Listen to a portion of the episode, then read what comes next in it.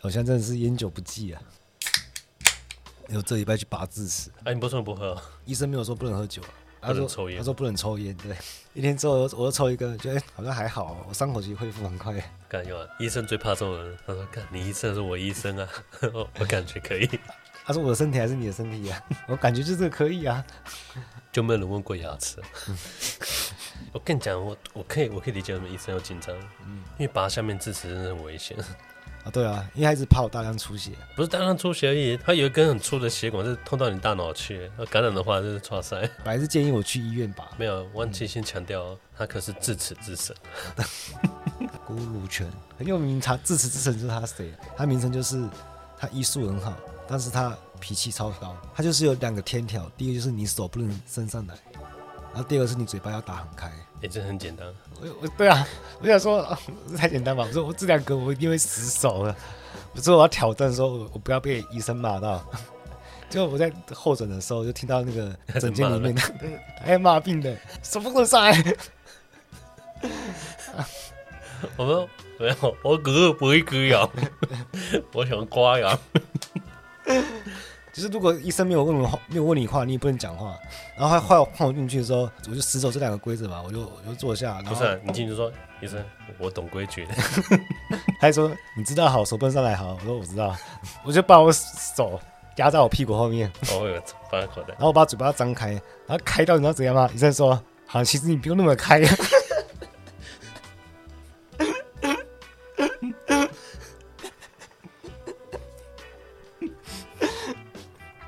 太新我太配合，然后拔智齿其实拔蛮久，因为那个智齿其实好像没有长出来，它这还要把它切开，把它拔掉，蛮麻烦。等一下，他有动刀？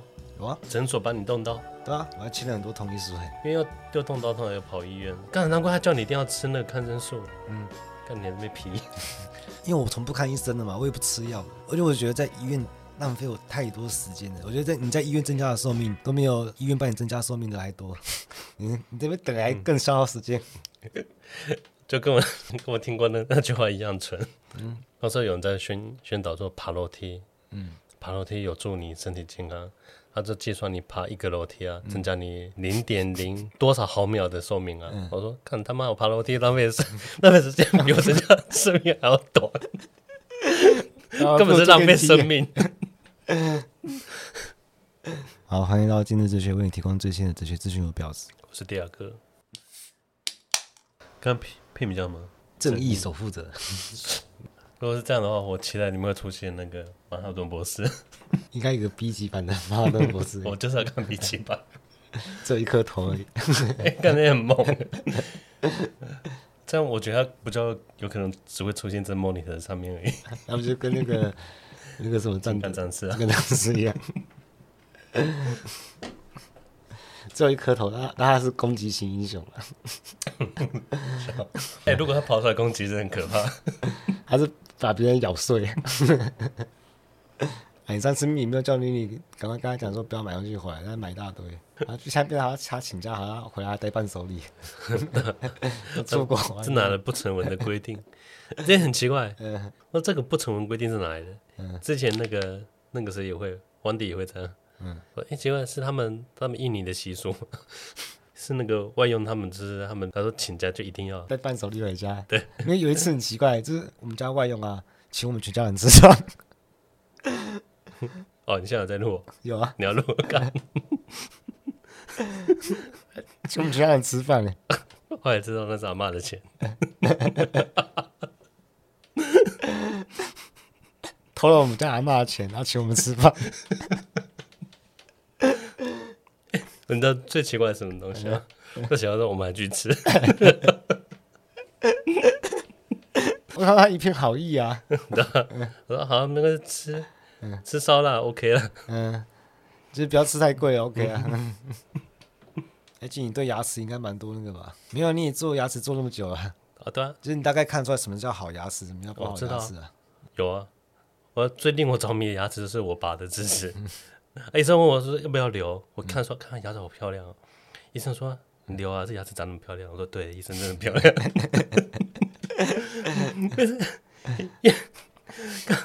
我工作五年，我我接触这么多牙齿，每个牙齿真的长得奇形怪状都有。嗯，有些人的牙齿长得像动物的，像狗的牙齿，我看怎么可以长成这样？我牙齿，我的牙齿真拔出来看起来就是平行模，你知道标准模型那种牙齿，嗯、我看太漂亮了吧？我们刚才讲完和平而已，就马上发生历史性的事件。了，我 早都不讲，一讲完就修正。其实我们就可以继续来探讨这个和平的结构是怎样。和平的结构，嗯，你看跟和平对抗的是什么东西？暴力，对啊，是暴力嘛？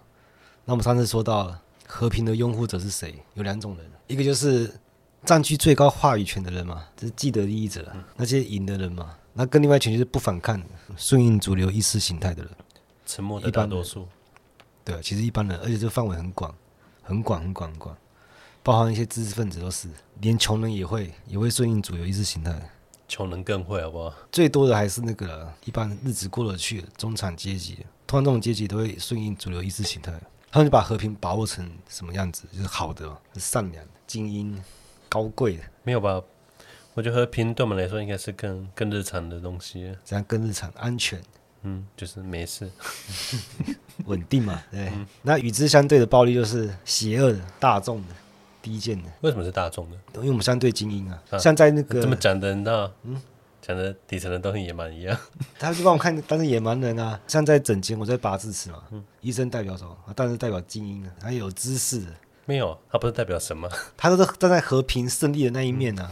那、嗯、我的代表什么？我就是大众啊，我就是这种粗鲁危险的。其实现在局势可以很明显看到啊，谁占据主流意识形态啊？如果我们在学哲学的话，我们脑袋还是要清楚一点，就是一件事情的对或错。就这个对错的标准，它本身不存在，都是符号学虚构出来的，所以对错也是虚假的对抗。所以你需要理解本体论，它是反常识，就是很多人做不到，或者很多人不敢做。哎，常识也是被符号学拟制出来的。我觉得最简单就是你国家跟国家之间，你不要讲道德跟正义，因为你甚至可以说国家也不存在啊，国家也是符号学拟制出来的。哎，你再你再继续再下去，大家说啊，话是要怎么讲？所以我们应该沉默。我们人类要得到的共识，应该是意识形态，是我们不要被这个意识形态给操控。其实，尤其是欧洲有经历过二战的人，他们应该会更会去反思这个事情，更会去反思这个历史。这二战带给我们是什么？人类要进步的话，是要扬弃哪一个部分？这个我们要知道。这我们绝对不能接受纳粹主义嘛？法西斯都是啊，就是我们人类进步的，就反人类。我们今天发现它有问题，所以我们不能再出现这个东西嘛。所以你可以选择。你也可以选择不要进入符号学系统，或是你进入符号学系统，你要是反思它。如果你不这样做的话，就是那你完全服从，你完全服从一个秩序，就有点对不起人的自信了。就是你太奴了，完全不都要去反思的话，就是虽然哲学它不会带给你什么正确答案，但它至少跟你说什么不是正确答案嘛，对不对？这个有点像，因为太多我们生活周遭的东西太平常了，平常到你。你会忘掉去认识它，像语言好了，我们每天都在用嘛。可是如果你去学文法之后，你突然发现，哎，我好像不太了解语言。我好像我提过这件事情吧？我前女友啊，就吃火锅的时候，她跟我说她要吃黄飞鸿。我说什么是黄飞鸿？什么东西？她说黄飞鸿啊。我说什么是黄飞鸿？她说这个啊。我说这不是鱼板吗？啊，鱼板？对啊。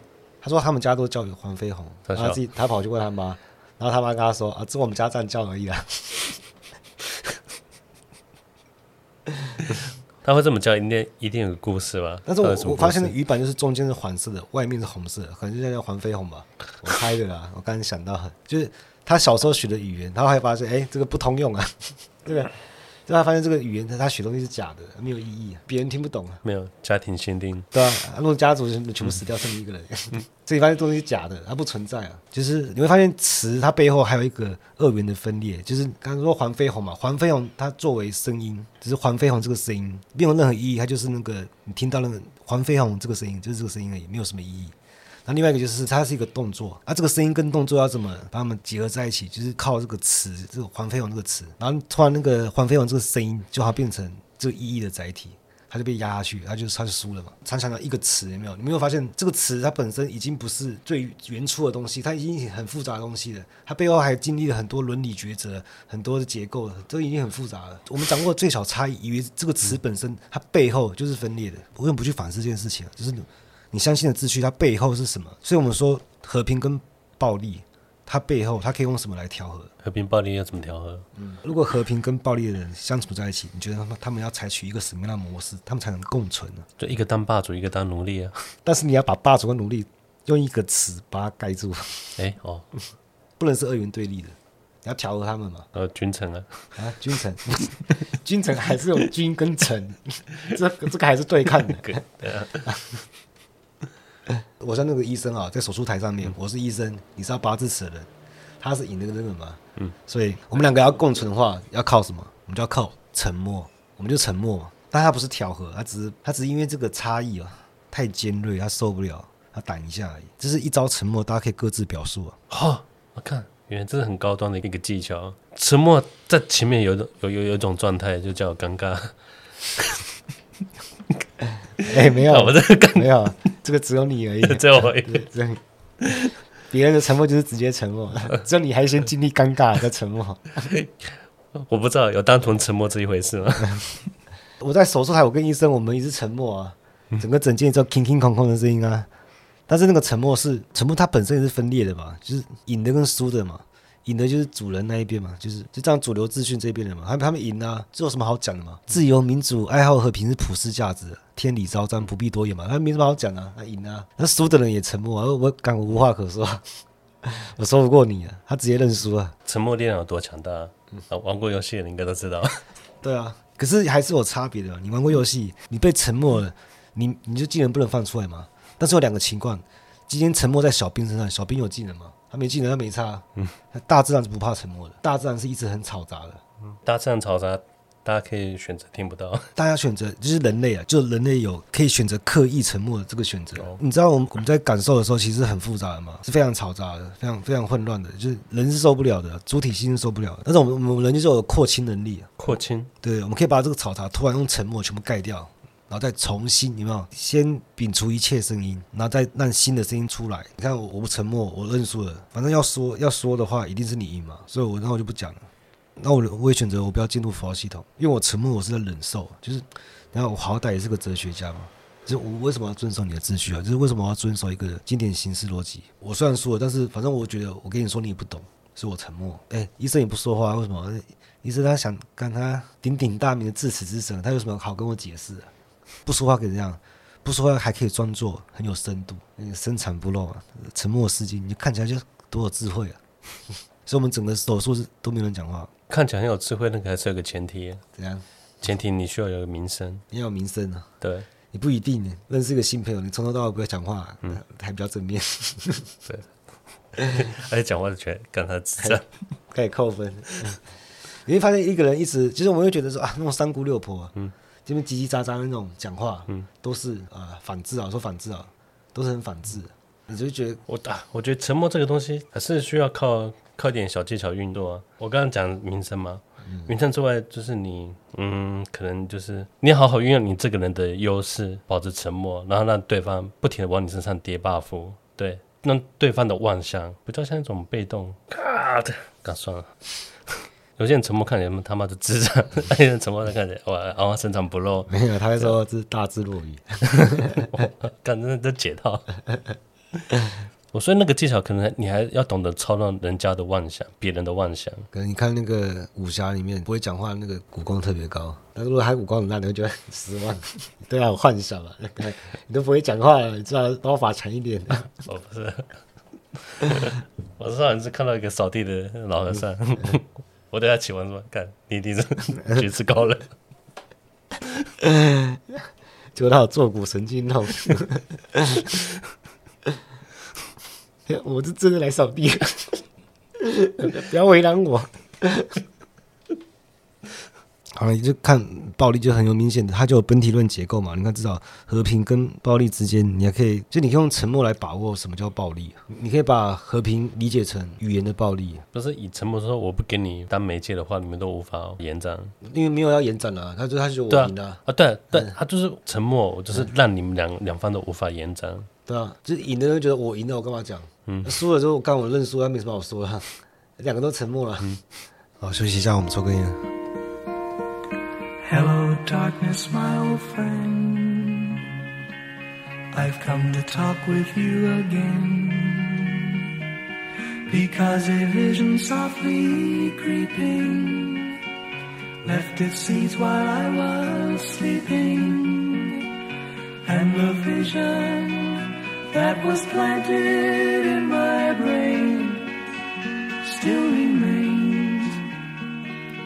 Within the sound of silence. In restless dreams I walked alone. Narrow streets of cobblestone. Neath the halo of a street lamp. I turned my collar to the cold and damp. When my eyes were stared by the flash of a neon light that split the night the sound of silence. And in the naked light I saw ten thousand people, maybe more. People talking without speaking People hearing without listening. People writing songs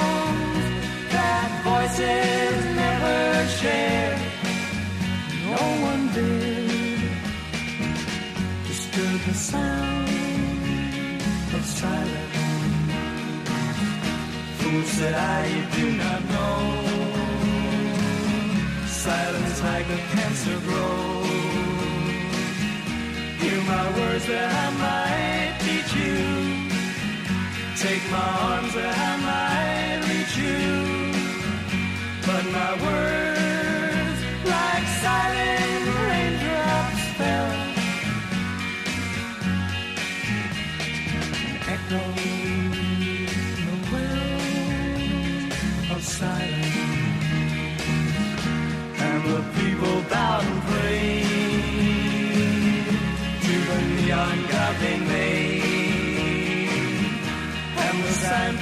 flashed out its warning in the words that it was forming.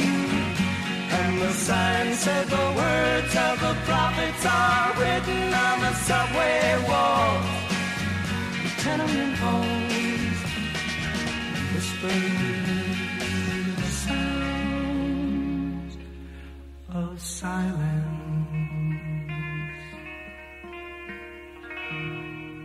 然后，我还我还是稍微讲一下我们现在发生的历史性事件，我就觉得很奇怪，我就觉得很奇怪，为什么？难道这些思想家已经死掉了吗？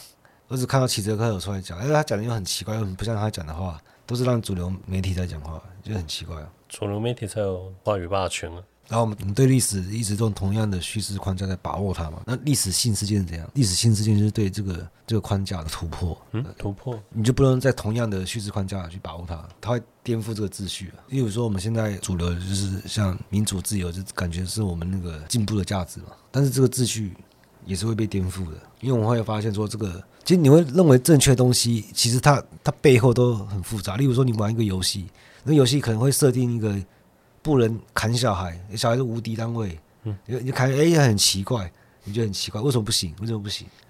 他突然这个规定解开，就哎，你可以像玩《侠盗猎车手》嘛，你随便可以开别人车，啊，随便路上随便杀人，你觉得哎可以做啊？他其实这个秩序。GTA 也可以杀小孩吗？应该可以吧？然后我没有特别去杀了。我又突然发现说，哎，小孩其实是可以杀的，我们小孩是可以砍的。对，你你觉得这个很硬的这个秩序，其实没那么硬啊，那都。符号学拟制出来的，然后现在实际上就是有两套秩序，他们在争夺一个争夺对历史的解释权嘛，甚至历史是胜利者写的嘛，嗯，对，然后他们要争取这个解释权。可是为什么他们会去争取？就是因为他们的内脏矛盾已经到极限了，就他们可能内部经济有一个很大的问题，所以他们的矛盾就是已经激化到一个极限了。这种两种秩序的对立啊，它其实是虚假的，他们并不是两股秩序在对立。而是两股秩序，它内部都有矛盾，他们自己都跟自己在对立，那就代表说，事实上这两种秩序它都失效了。所以我，我我可以预期说，未来很快就会有新的秩序，我们会重新看待历史。等一下，新的秩序没那么没那么简单可以产生，但是就是这一刻，这很难产生。那刚好就是这一刻，刚好是这一刻。我我预言是这样子，不久将来我们就会有新的秩序了。所以，我们对这个历史新事件，其实我们我们就是保持沉默，我们记录嘛，然后我们就等待。我们对未来就是拭目以待，没有可以做的事吗？没有啊，符号会漂移嘛。你把历史记录下来，人们用不同的叙事框架来看待这个这个文本，都代表不一样的意思嘛。这人类就是有这种会被意识形态俘获了，但我还是蛮乐观的。你乐观表示会比比现在还要好。对对，我觉得人会越来越好。我对未来是很乐观的。我肯定没办法这么乐观。没关系啊，我是混沌派的，乐观一点嘛。好，今天就到这了，拜。